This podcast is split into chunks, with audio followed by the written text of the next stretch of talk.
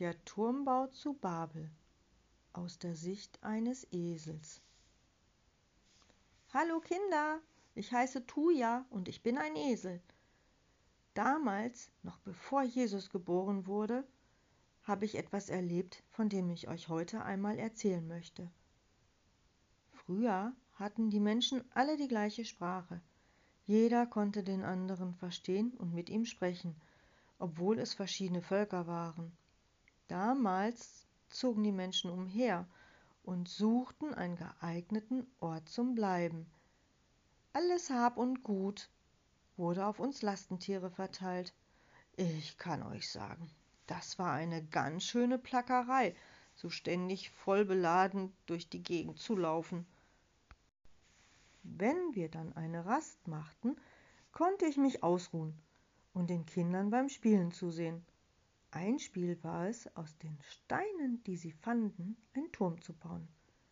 Das schien gar nicht so einfach zu sein, denn die Steine waren alle unterschiedlich. Dennoch schien es ihnen aber großen Spaß zu machen, denn jedes Mal, wenn ein Turm einstürzte, lachten sie und sie bauten ihn wieder neu. Endlich hatten die Menschen eine Ebene gefunden, an der sie bleiben wollten. Aber damit fing meine Arbeit erstmal richtig an. Sie wollten eine Stadt bauen.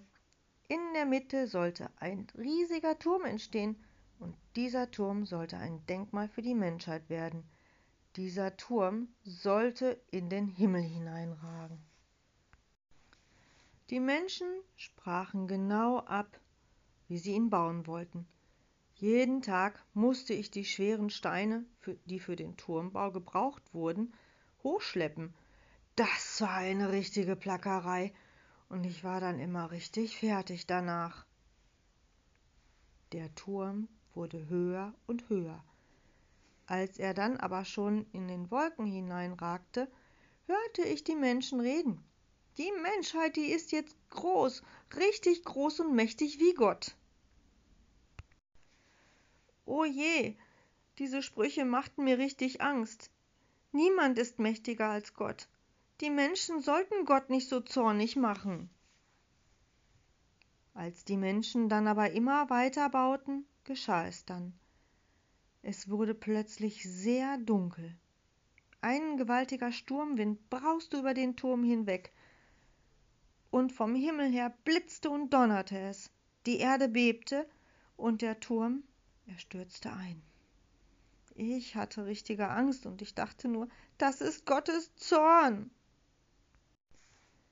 Alle Menschen erschraken und fürchteten sich ebenso.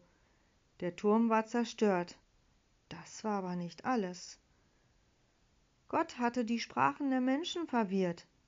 Jedes Volk hatte jetzt seine eigene Sprache. Sie konnten sich nicht mehr verstehen und miteinander sprechen. Es war richtig schrecklich. Ich dachte nur, das ist Gottes Strafe für den Hochmut der Menschen. Niemand traute sich, den Turm wieder aufzubauen. Verwirrt und traurig zogen die Menschen in kleinen Gruppen, die die gleiche Sprache sprachen, in verschiedene Himmelsrichtungen auseinander. Die Stadt hieß von nun an Babel, was in der Sprache der Israeliten ganz ähnlich heißt wie verwirrt. Ich wurde dann auch wieder beladen mit all dem Hab und Gut und wir zogen weiter mit den Menschen.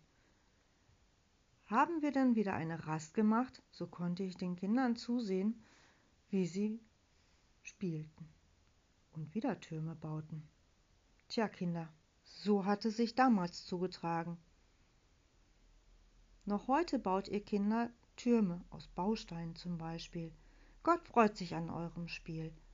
Er liebt euch, weil ihr keinen Hochmut in euch